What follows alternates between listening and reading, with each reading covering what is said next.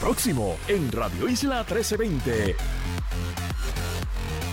El histórico aumento de muertes en Puerto Rico, el desarrollo de proyectos en zonas costeras pese al cambio climático y nuestra campaña de recaudación anual con el pareo de fondos de Newsmash son los temas hoy, en la próxima hora de Agenda Propia.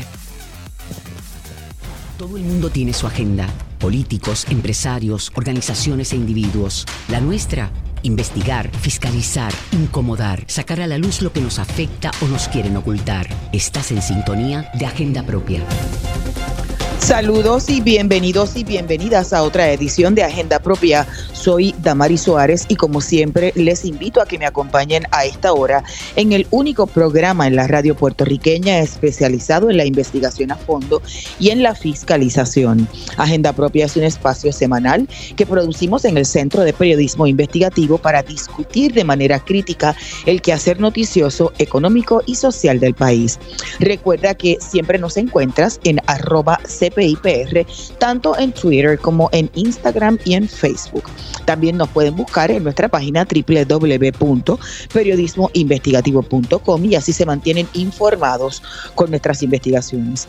En nuestra agenda del día hoy discutiremos una extensa y complicada investigación del equipo de periodistas de salud del CPI junto a colegas del Washington Post sobre la cifra récord de muertes en Puerto Rico entre el 2022 y lo que va del 2023. Esta ola de muertes es la más elevada de los últimos 20 años. ¿A qué se debe? ¿Cuáles pudieran haber sido los factores que la detonaron? Hoy decimos. Además, hablamos sobre otro reportaje investigativo, el primero de una serie que continuará publicando esta semana sobre el cambio climático y el desarrollo costero.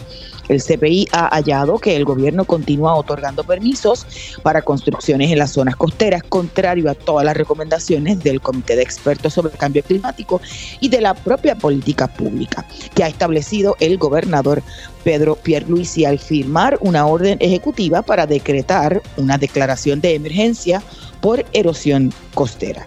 Y finalmente hoy también te daremos detalles de nuestra campaña de recaudación de fondos en el CPI en la que como siempre puedes donar y cada centavo hasta el 31 de diciembre se convierte en dos. Iniciemos Agenda Propia. Esta es La Piedra en el Zapato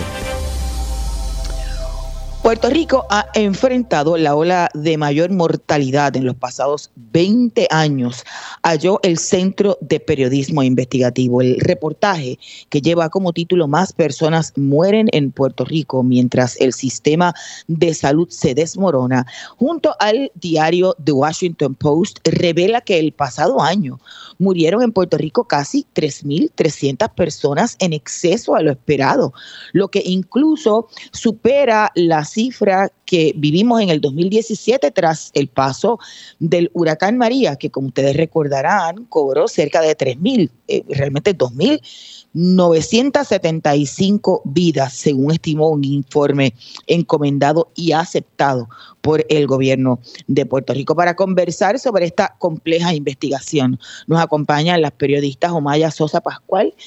Saludos, Omaya, bienvenida a Agenda Propia. Saludos, Damari. Gusto estar contigo el día de hoy. Y también eh, nos acompaña Jennifer Wiskovich Padilla. Saludos, Jennifer. También bienvenida a Agenda Propia. Saludos, Damari. Y, gracias a ambas por su tiempo. Quizás un poco, Maya, eh, ¿por qué y cómo ¿verdad? surge la, cifra de muertes eh, y, la, y la investigación ¿verdad? tras culminar la emergencia por el COVID-19? Pues mira, Damaris, nosotros desde el, desde el huracán María y la investigación que descubrió las muertes del huracán María, como periodistas especializados en salud, nos hemos acostumbrado a, verificar periódicamente las estadísticas de mortalidad de Puerto Rico. Estamos monitoreándolas constantemente, tanto para ver o detectar cambios en las tendencias como para otros reportajes. Por ejemplo, la compañera Jennifer Wiskovich publicó hace unos meses eh, el impacto de la ola de calor en Puerto Rico, en la salud de los puertorriqueños, ¿verdad? Y vamos viendo que va ocurriendo de acuerdo a, ese monitoreo y a otros reportajes que estamos trabajando. A principio, yo diría que después de la primavera, verano del, del 2022, Jennifer y yo comenzamos a, notar unas anomalías. eh, ¿verdad? como que mes a mes se iban eh, realmente, o sea, eh, tardan unos meses en entrar, ¿verdad? Por eso digo en verano. Pero estábamos hablando de los numeritos después de aquel concierto de Bad Bunny a finales del 2021, ah. ya iban reflejando diciembre, enero 2022, febrero, la primavera, como unos números súper altos. Y dijimos, aquí está pasando algo que no entendemos bien y hay que investigarlo más a fondo. En eso llegó el huracán Fiona, eh, teníamos ya con esa eh, eh, ese, esa alerta, ¿verdad? Esa bandera roja en la mente y monitoreándolo y dijimos, pues aquí hay que entrar a ver qué pasó con Fiona. Y desde ese momento, el Washington Post nos unió también a hacer la investigación. Nos dimos cuenta que Fiona no era el gran problema, que había un problema mucho mayor que abarcaba todo el 2022 y nos dimos cuenta que también se ha corrido al 2023. Wow, sí, y de verdad los números son bien impactantes cuando uno ve, por ejemplo, ese exceso que supera lo que ocurrió tras el paso del, huracán María. Jennifer, un poco llama la atención eso y, y, hay expertos que ustedes entrevistaron y pudieron constatar y analizaron esos números. ¿A qué se debe? ¿Qué, qué dicen los expertos? Pues, Damaris, eh, los expertos apuntan a una serie de factores, ¿verdad?, que, impulsaron esa mortalidad tan, tan alta en el 2022 y ellos este mes ¿verdad? nos mencionan cuando los entrevistamos el envejecimiento de la población como uno de esos factores, los traumas eh, colectivos y, recurrentes que hemos eh, vivido todos los puertorriqueños, ¿verdad? desde el huracán María hacia acá. La crisis en el sistema de salud también ha sido un asunto que se ha repetido mucho en estas entrevistas para esta investigación. Y también la vacunación eh, contra el COVID incompleta en, la población de los, de los puertorriqueños, incluyendo a los adultos mayores. Esos son algunos de los, de los factores que más ¿verdad? Este, nos, nos indicaron en nuestra investigación. Y también, uh quiero mencionar que esta mortalidad fue impulsada en un 60% por el COVID-19 y por otras causas que incluyen salud mental, enfermedad renal, enfermedades del sistema nervioso, que ahí debajo de esas enfermedades está el Alzheimer y el Parkinson, y enfermedades endocrinas como la, la diabetes yo, yo quisiera un poco que Omaya planteara, porque es que eh, eh, me, choca el hecho de que ya habían las vacunas. Correcto, esa fue eh, la razón, ¿verdad? Ya el exceso de mortalidad, lo, nosotros lo habíamos visto a principio de año, pero entrar en las causas es la parte complicada. Como decías al principio, el Departamento de Salud, de hecho, en febrero validó que había un exceso de mortalidad, ya nosotros veníamos investigándolo, pero ellos mismos dicen que no no pudieron llegar a las causas y nosotros dijimos, bueno, realmente aquí hay que explicar el porqué, el porqué de, de, esta situación, precisamente por eso que tú dices, había medicamentos, había vacunas, estaba todo disponible, ¿por qué de repente esta alta mortalidad? Y para ponerlo en contexto, hace en el 2015, 2016, antes del huracán María, en Puerto Rico morían entre 28 mil y 29 mil personas. En el, año pasado murieron 35 mil 400 son un montón, o sea que es incluso más impactante esa comparación porque cuando hablamos de exceso de mortalidad, pues eso ya toma en cuenta eh, la pandemia, que venían ya superando los 30 mil personas durante esos primeros dos años de pandemia. Pero si nos vamos a prepandemia, cuando ya tenemos vacunas, ya tenemos medicamentos, deberíamos estar en otro en otro momento, pero no fue la mayor ola de muerte por COVID ocurrió en el 2022, no fue el primer año ni el segundo año de la pandemia. Y eso iba a preguntarle a, Jennifer, eh, ¿seguía siendo entonces la población adulta mayor la más afectada? Sí, según nuestra investigación, la población más afectada fue, eh, fue la, las, fueron las personas este, mayores de 65 años.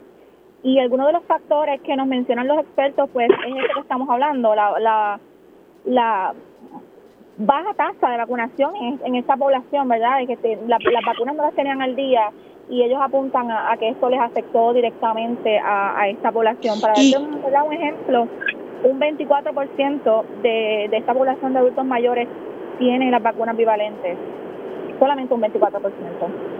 Wow.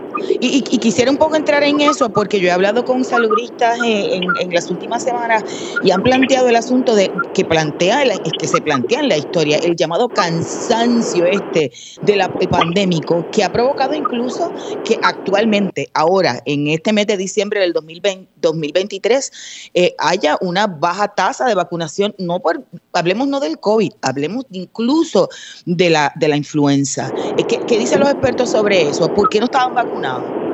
Pues mira, eh, eso te lo voy a contestar yo, Damari, porque realmente el Departamento de Salud dice una cosa y los expertos que hemos consultado y el sentido común te dicen otra.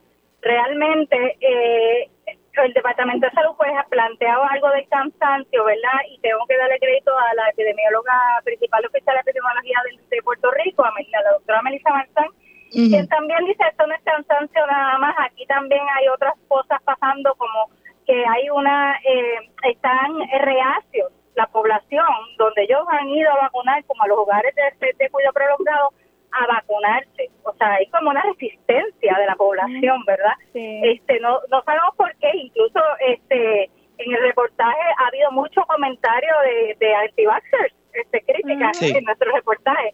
Así que hay algo de eso pasando, pero los expertos nos dicen que hay unas cosas bien sencillas que no están pasando. Hay mucha falta de orientación. Hace mucho tiempo se dejaron de hacer campañas masivas de vacunación en Puerto Rico. Para la influenza se vino a hablar tardísimo cuando ya la epidemia estaba corriendo. Este, en el caso de lo del COVID de las bivalentes, realmente la mayor parte, el 95%, más del 95% de los adultos mayores en Puerto Rico viven en la comunidad, en sus casas o en casas de familiares, no viven en los hogares de cuidado prolongado, que es donde único va el Departamento de Salud a vacunar. Así que aquí nunca se ha hecho un esfuerzo de llegar a esa población, ¿verdad? Y ahorita vamos a tener a la doctora Nazario con nosotros, que es una de las personas que lleva varios años haciendo esa crítica. no se hace lo que le llama outreach, de ir a la comunidad a, orientar y a, agarrar a estos adultos mayores y, explicarles el, beneficio de vacunarlos, porque no tienen ni transportación. Y, y, quizá un poco para, para finalizar con, con Jennifer, eh, el título de la historia plantea eh, que se desmorona el sistema de salud. Aquí hay un problema gravísimo en términos del acceso a salud, ¿no?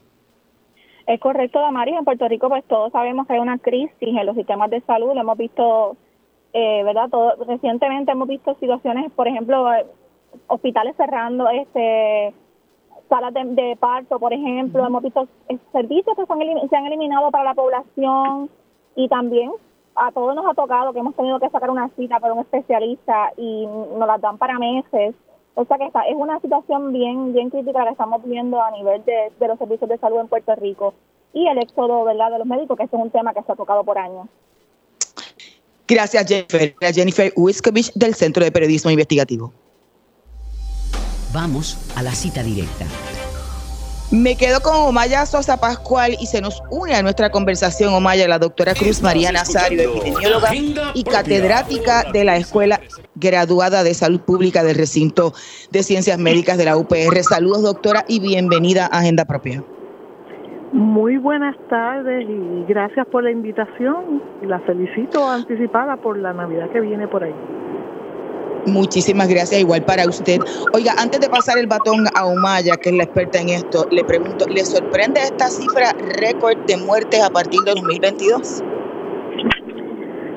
Fíjate que el, yo creo que el, punto más importante de, de, esta investigación que, que realizaron las compañeras del Centro de Periodismo Investigativo es dar la información. Independiente del número de muertes, independiente de, las comparaciones, es para mí la noticia más importante es que son solamente los periodistas del Centro de Periodismo Investigativo quienes han sacado a la luz pública que el Departamento de Salud oculta la información, que el Departamento de Salud no está siendo eficiente en muchísimas de sus funciones y que pretende que nada de eso salga a la luz pública. Eso para mí es un, es, tan valioso que podamos enterarnos de lo que está pasando y eso es solamente gracias a, ustedes en el Centro de Periodismo Investigativo. A mí no me sorprende el exceso, me sorprende que, que eh, las compañeras hayan podido tener eh, alcance a esa información. Omaya, ¿estás por ahí? Sí, estoy por aquí. Me excuso que es que estoy manejando. Me dicen que se oye un ruido. Espero que no se escuche mucho. Eh, es el aire acondicionado y, las cosas de las bonitas carreteras de este país. Pero bueno, aquí estoy. ¿Alguna pregunta para la, para la doctora? Omaya. Ah, discúlpame. Pues mira, eh, quiero sí conversar con la doctora, pero también quería resumir un poquito en arroyo bichuela eh, la, la pregunta que tuvimos todo el tiempo durante esta investigación en la cabeza, y era ¿por qué en el 2022? O sea, ¿por qué este cambio tan dramático en el 2022? Y, y realmente nuestra conclusión es que esto coincide con la eliminación de las restricciones del COVID-19 que se dio a finales del 2021, principios del 2022 y lo que lo que pudimos palpar de los todos los expertos que entrevistamos y de los testimonios de la calle incluso pues pueden deben ir a leer la historia en periodismoinvestigativo.com donde tenemos testimonios verdad de, de algunas personas incluso pues de una de las víctimas de esta ola podríamos decir este de una eh, de Margarita Gómez Falcón de Aguas Buenas. Y eh, en síntesis es porque salió a la calle un montón de gente eh, débil, descompensada, sin su vacunación al día este, y sin médicos a dónde ir, ¿verdad? Así que un poco es una situación bien compleja eh, y me gustaría que la doctora un poco nos dijera que, o sea, cómo se puede abordar esto. Ahora todo el mundo nos está haciendo esa pregunta a nosotras, dos humildes periodistas, y realmente cómo se puede solucionar la situación, pues es más para una experta en salud pública que para una periodista. Bueno, en realidad la pregunta hay que hacerla al sistema, porque este es un problema de un sistema de salud pública deteriorado, de un sistema de salud pública que funciona apagando fueguito, no teniendo un plan para prevenir, para actuar a tiempo y evitar este tipo de exceso de muerte. Lo que nosotros llamamos exceso de muerte es que son unas, unos decesos que no tienen por qué haber ocurrido. Cuando ocurren es porque hay un defecto en el sistema, en la atención de los servicios de salud de la gente y por ende terminan en la morgue. Pero el, la pregunta se la tenemos que hacer al Departamento de Salud. ¿Qué están haciendo ahora mismo para manejar esto que se ha dado a conocer a la, a la, a la, luz pública. Si no es porque el Centro de Periodismo lo trae a, a, tú sabes, a la, a, la, a la luz pública, pues todavía estaríamos bajo la premisa de que todo está bien, que todo está bien. Fíjate tú que esto coincide también con la misma situación eh, cuando empezó el COVID cuando hay mucho dinero federal, pues el Departamento de Salud se mata haciendo anuncios de todas las campañas que está haciendo ya y nos pudimos dar cuenta que mucho del dinero para vacunar a la gente se estaba utilizando de una forma media extraña, porque aún así la población que estaba a mayor riesgo era la menos vacunada. Ahora mismo, menos de un 15% de la población completa está vacunada. ¿Por qué? Porque ya no hay dinero federal para hacer las campañas de vacunación. Quiere decir que el Departamento de Salud no planifica este tipo de estrategias para mantener saludable a la población vulnerable, a menos que tenga fondos federales. Vemos que para influenza no están vacunando tampoco. Eso le iba a preguntar, eso le iba a preguntar porque obviamente el, el número muy muy muy bajito incluso con la con la vacuna de la influenza. Y entonces tú ves cómo utilizan los mecanismos de la, de la noticia eh, candente, 13 casos de sífilis en Vieques. Esa noticia yo les aseguro a ustedes, amigas, que es meramente una forma para esconder todo lo que no se está haciendo en términos de las otras condiciones en las que la gente se está muriendo. De sífilis y gonorrea no se ha muerto nadie. Y en la investigación que yo hice para poder saber de lo que estaba hablando, se mueren a lo mejor dos personas, pero son casos extremos. ¿Cuántos se han, muerto, se han muerto de, de influenza? Más de cincuenta y pico de casos y no se está vacunando. ¿Cuántos se han muerto en este año que llevamos de COVID? Mil y pico de personas. Pero entonces, como no estamos haciendo nada, digo, no estamos haciendo pensando el Departamento de Salud, no está atendiendo eso, esa situación, pues entonces hay que sacar una noticia eh, de este tipo, incendiaria, para entonces echarle la culpa a la, a la población de Vieques, que no es nada más que el, el pueblo más vulnerable en términos de los servicios de salud que nosotros tenemos, porque aún los pueblos más remotos de, de Puerto Rico tienen por lo menos un sistema de salud que los atiende. ¿Por qué hay 13 personas en Vieques que, que, que dieron positivo? Mira, posiblemente en algún momento fueron a hacerse una prueba y ahí los agarraron. Hay mil y pico de casos de sífilis en todo Puerto Rico. Entonces hay 13 casos en Vieques y hay que hacer un issue. Eso es puramente una, una técnica para esconder y no decir lo que verdaderamente estamos pasando en Puerto Rico. Para desviar la atención, verdaderamente es bien preocupante, doctora, yo la escucho y, y, y es real, o sea, nosotros eh, intentamos entrevistar al secretario para una cosa tan, una historia tan importante como esta, y nos canceló la entrevista, aún sabiendo que Washington Post, esto iba a publicar, esto fue portada del Washington Post. Este, y, la, y lo poco que le pudo decir a la periodista colega Arely Hernández, que, quien trabajó con nosotros esta historia por parte del Washington Post, porque lo abordó así, este, ¿verdad? En, una conferencia de prensa de carrera, fueron fueron explicaciones totalmente este absurdas de echándole la culpa a los fondos Medicaid y Medicare, por ejemplo, ¿Qué tiene que ver ese, esa disparidad de fondos que Puerto Rico lleva enfrentando toda la vida prácticamente con un exceso de muerte el año pasado? O sea, realmente no hubo eh, respuestas eh, eh, afirmativas que, pudieran explicar la situación y mucho menos respuestas este, contundentes sobre qué está haciendo o qué va a hacer el Departamento de Salud, él como secretario de Salud.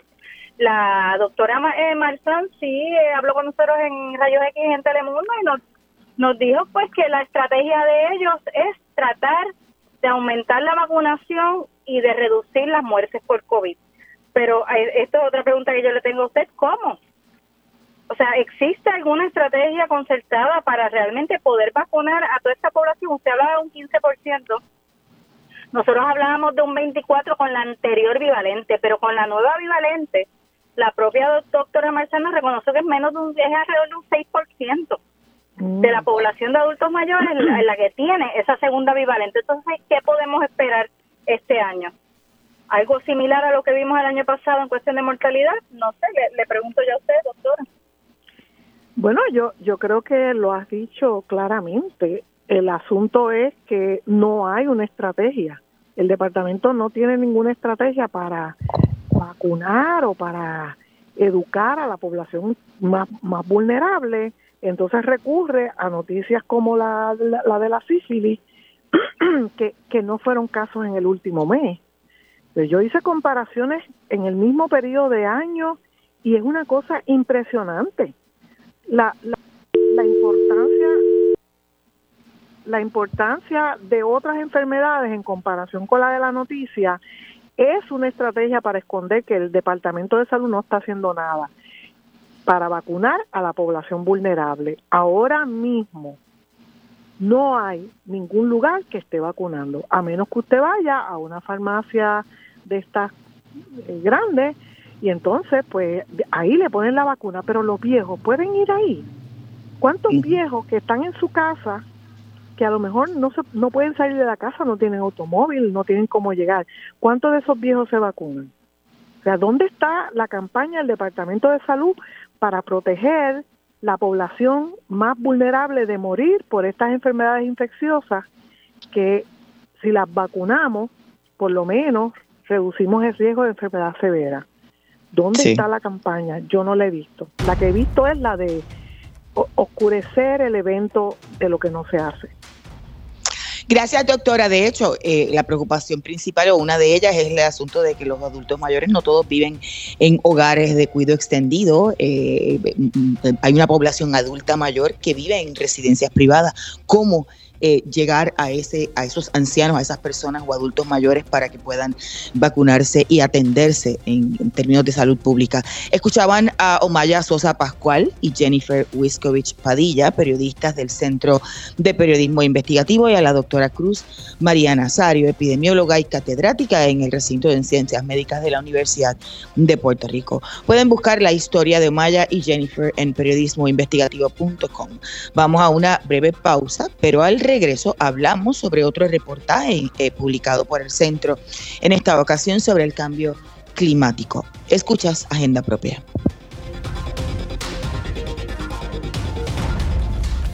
Agenda Propia regresa en breve. Ya regresamos con Agenda Propia.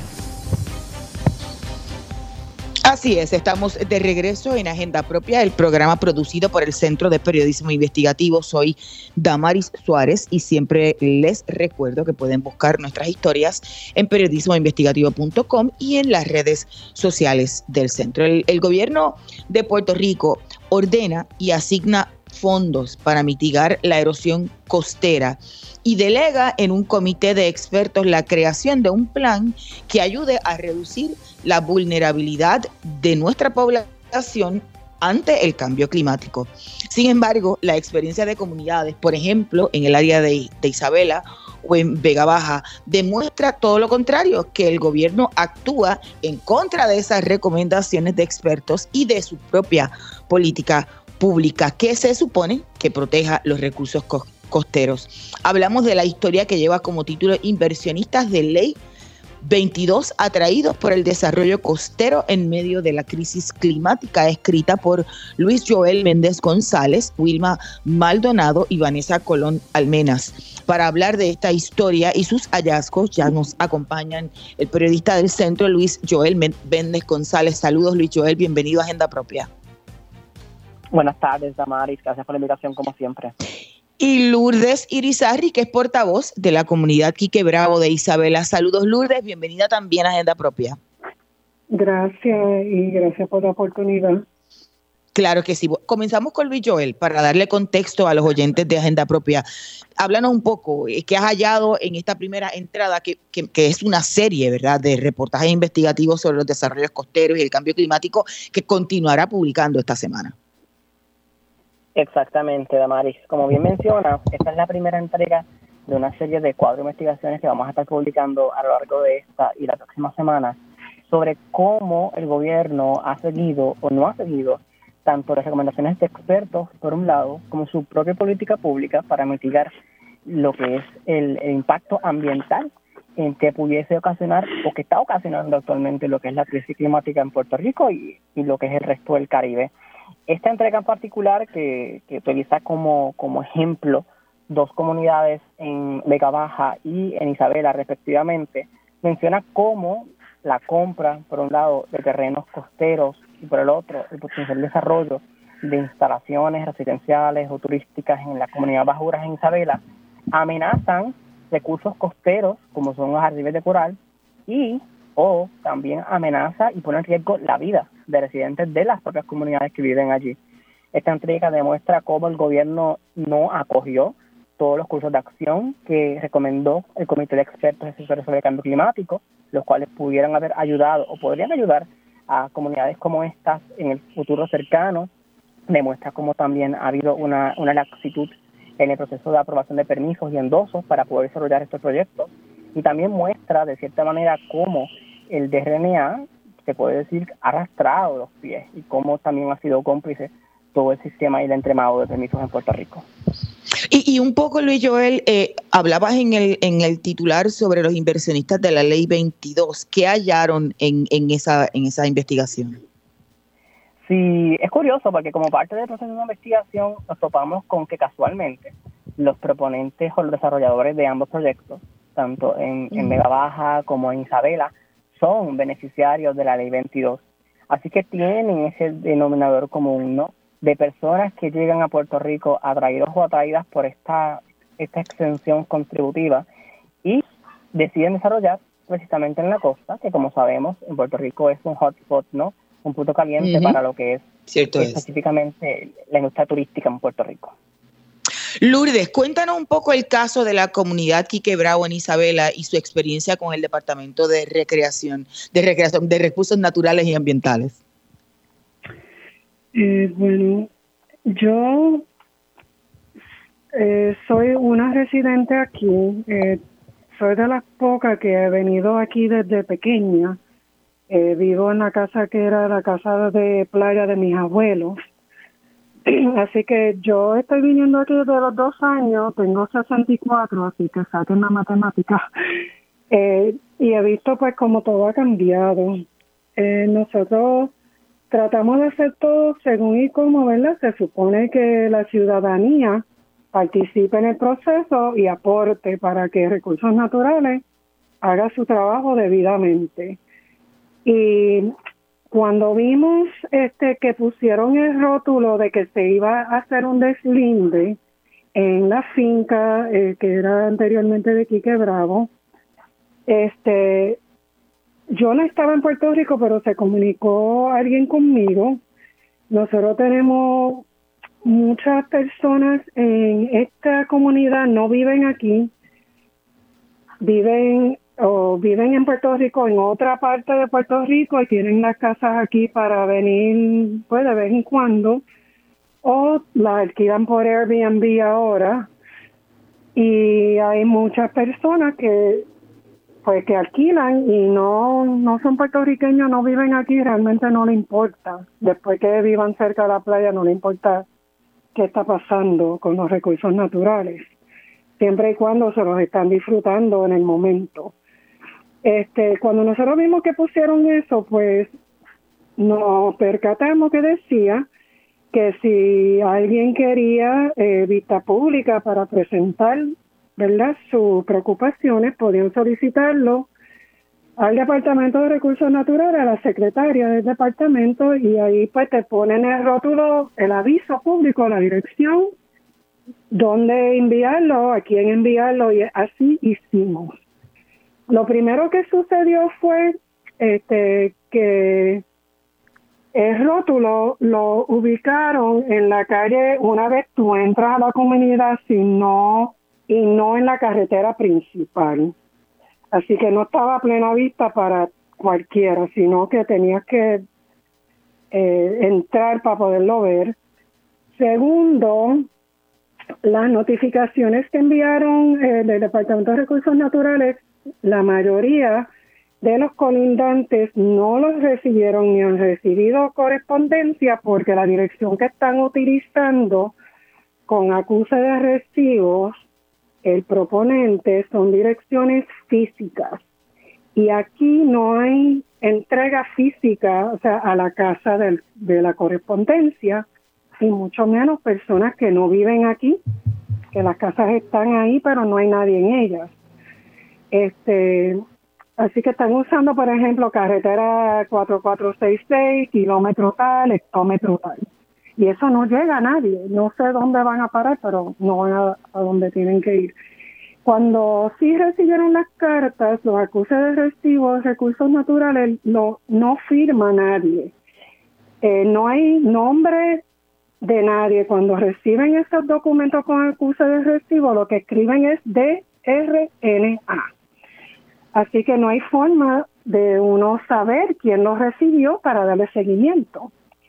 Así que después de llamar, tratar de llamar muchísimas veces, eh, yo tomé la tarea de ir físicamente a San Juan a preguntar si habían recibido las solicitudes de vista pública, que nosotros teníamos un problema y tenemos un problema de inundaciones graves en esta comunidad.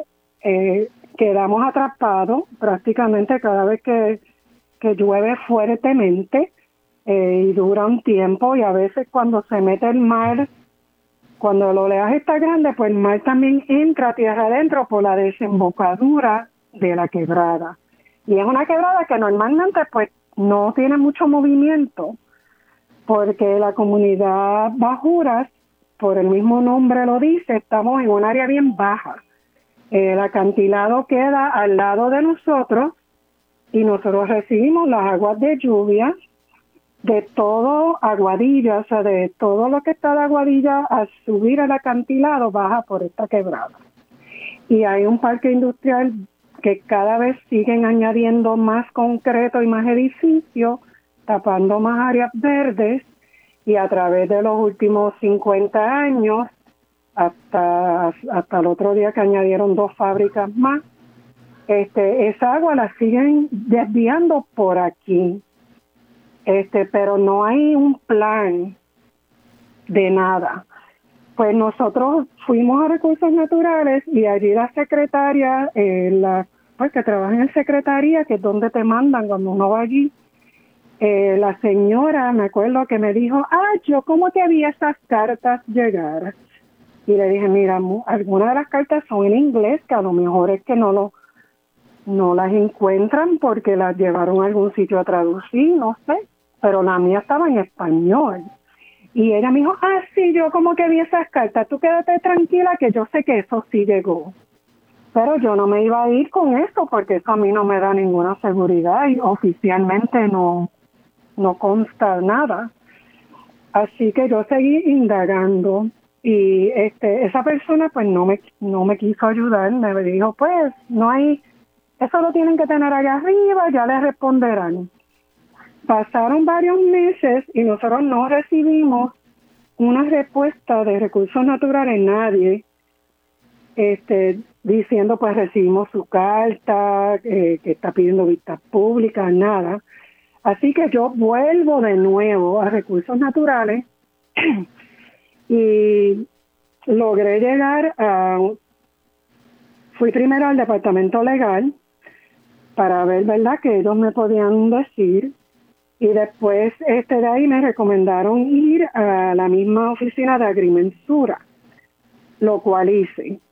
Y la secretaria en agrimensura fue muy este, amable y buscamos este, ella me dijo, pues déjame buscar el expediente. Estuvo un tiempo, buscó el expediente y, y buscó y buscó y buscó y buscó. Y en la parte final del expediente, o sea, lo último, de arriba para abajo, lo que estaba en el fondo, era la carta mía junto con unas fotografías que yo había enviado. Y, y ella me dice, ay, esto no se supone que esté aquí porque obviamente yo lo envié a atención de la secretaria del Departamento de Recursos Naturales, como indica el rótulo. Pues ninguna de las cartas llegaron a la secretaria. Fin y al cabo, eso fue lo que pasó. Y las llevamos personalmente ese día. Y de ahí para adelante, pues le seguí dando seguimiento en persona, porque nadie cogía las llamadas y cuando contestan los teléfonos nadie sabe dónde dirigir la Lourdes, llamada. Lourdes, nuestro compañero Luis Joel tiene una pregunta que ya tenemos que hacer la pausa. Luis Joel. Sí, una preguntita rapidito para que los para que los audioscuchas estén conscientes. luego de todo este este trámite que, que, pasaste con el Departamento de Recursos Naturales, ¿tú sometiste alguna querella, alguna queja ante la oficina del Procurador de Ciudadanos? Sí. Se hizo una querella porque escribí otra carta este predio es un área de planificación especial, eh, un terreno de suelo rústico especialmente protegido con un valor ecológico alto y suelo rústico protegido también cae bajo la zona de, eh, del Carso y el plan de manejo de, de las costas de Puerto Rico de recursos naturales. Este, y quieren segregar el terreno. O sea, lo compraron y quieren segregar una área que no se supone que se segregue. Este, y entonces yo quería poder, ¿verdad?, asegurar de que la comunidad tuviera un rol partícipe en esta cuestión de segregar, porque entonces tenemos que lidiar con diferentes entidades este, cada vez que vamos a luchar, pues tenemos que dividirnos y, y pues realmente casi nadie habla español. Gracias, gracias a ambos, que ya tenemos que hacer la pausa de rigor. Escuchaban al periodista del Centro de Periodismo Investigativo Luis Joel Méndez González y a la portavoz de la comunidad Quique Bravo de Isabela Lourdes Irizarri. Pueden buscar la historia de Luis Joel, Wilma y Vanessa en periodismoinvestigativo.com. Vamos a una breve pausa, pero mantente en sintonía que al regreso hablamos sobre nuestra campaña de recaudación de fondos de fin de año y cómo puedes colaborar con el CPI con tu donativo que se duplica con el pareo de fondos de Newsmatch. Escuchas Agenda Propia. Agenda Propia regresa en breve. Ya regresamos con Agenda Propia. Estamos de regreso en Agenda Propia, el programa producido por el Centro de Periodismo Investigativo. Soy Damari Suárez y como siempre les recuerdo buscar nuestras historias en periodismoinvestigativo.com y en las redes sociales del centro. Eh, mm, nosotros, eh, para, para el CPI, el apoyo de una gran cantidad de personas que se han convertido en los últimos años en nuestros donantes porque entienden la importancia del periodismo investigativo eh, independiente en Puerto Rico, ha sido vital para el centro durante los últimos años, tras eventos como el devastador huracán María, seguido de una lenta, lentísima recuperación, terremotos, la pandemia, más recientemente Fiona, fuertes lluvias, por mencionar algunos, hemos logrado mantener y ampliar nuestra misión reafirmando mediante nuestro trabajo de fiscalización que el periodismo investigativo independiente es más eh, importante que nunca, por lo que los ciudadanos mejor informados pueden tomar mejores decisiones. Este año hemos sido seleccionados nuevamente desde el 2017 eh, para participar en la campaña de recaudación de Newsmatch, campaña de recaudación de fin de año que se ha convertido en la más importante para el Centro de Periodismo Investigativo. Con nosotras, Sharon Tosas, gerente de recaudación de fondos del CPI. Saludos, Sharon, y bienvenida a Agenda Propia. Saludos, Damari, gracias por tenerme. Bueno, vamos para beneficio de nuestros eh, oyentes, danos detalles de qué es y de qué se trata esta campaña de recaudación anual con el pario de Newsmatch. Pues Damari, desde el, 10 desde el 2017 llevamos haciendo esta campaña de Newsmatch, que como bien dijiste, es nuestra campaña de fin de año y lo más importante de la misma es que podemos maximizar todos los donativos que nos hacen todos nuestros lectores porque cada donativo cuenta doble y eso hace que nuestros donativos puedan seguir cumpliendo, haciendo cumplir la meta que tiene el centro en Puerto Rico. Así que llevamos un mes ya corriendo esta campaña, la misma ha sido sumamente exitosa y todavía necesitamos que más personas sigan haciendo su, su donación para que nos ayuden a lograr esa meta de 90 mil dólares que tenemos hasta el 31 de diciembre. Qué chévere. Eh, eh, yo quiero, antes de entrar en la campaña y en otros asuntos que, estamos dando y cómo pueden donar, un poco re, reiterar el, las razones por las cuales son tan importantes las campañas de recaudación para la operación del, del Centro de Periodismo Investigativo. Muchas personas no conocen la naturaleza del centro o no la entienden, porque es el único eh, que es una organización sin fines de lucro como medio. ¿Por qué recaudamos fondos, Sharon?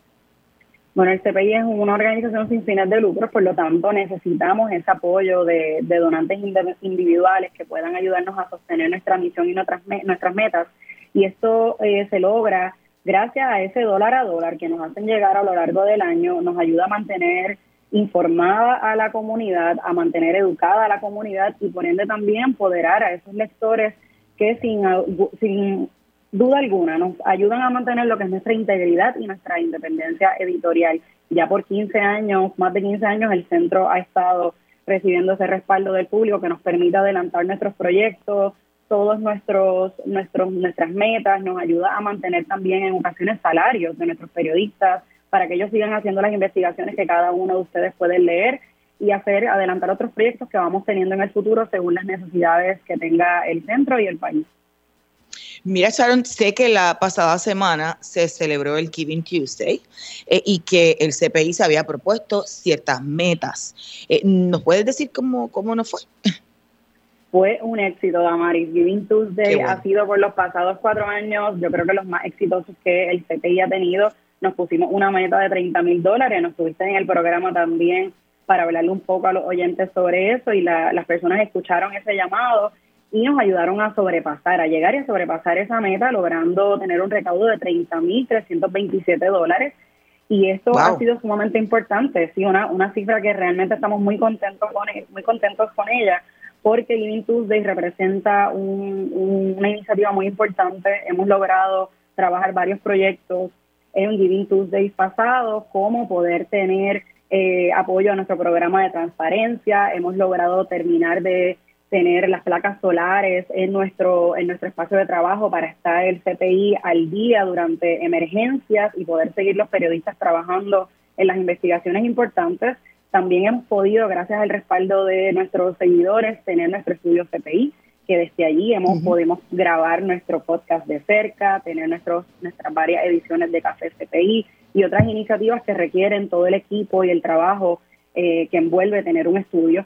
Y en esta ocasión, gracias al respaldo del 2023, podemos tener en nuestro equipo sumar un periodista especializado dentro de lo que son las investigaciones sobre la industria de la salud y la salud pública en Puerto Rico, que es un tema que tan importante es para todos en la isla.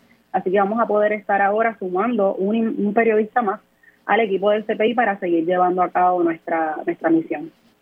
Qué chévere. Y de aquí agradecemos muchísimo eh, a un grupo comprometidísimo con la salud en Puerto Rico, como lo fue para esta iniciativa del Giving Tuesday, el doctor Fernando Cabanillas, Marian Cabanillas y Enrique Vila.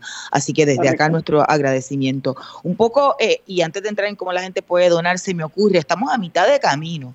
O sea que esto comenzó el primero de noviembre y termina ahora el 31 de diciembre. ¿Cómo vamos en términos de esa meta de 90 mil eh, cuando ya estamos marcando eh, las últimas semanas y ya más de la mitad de la campaña de recaudación pasado el mes de noviembre?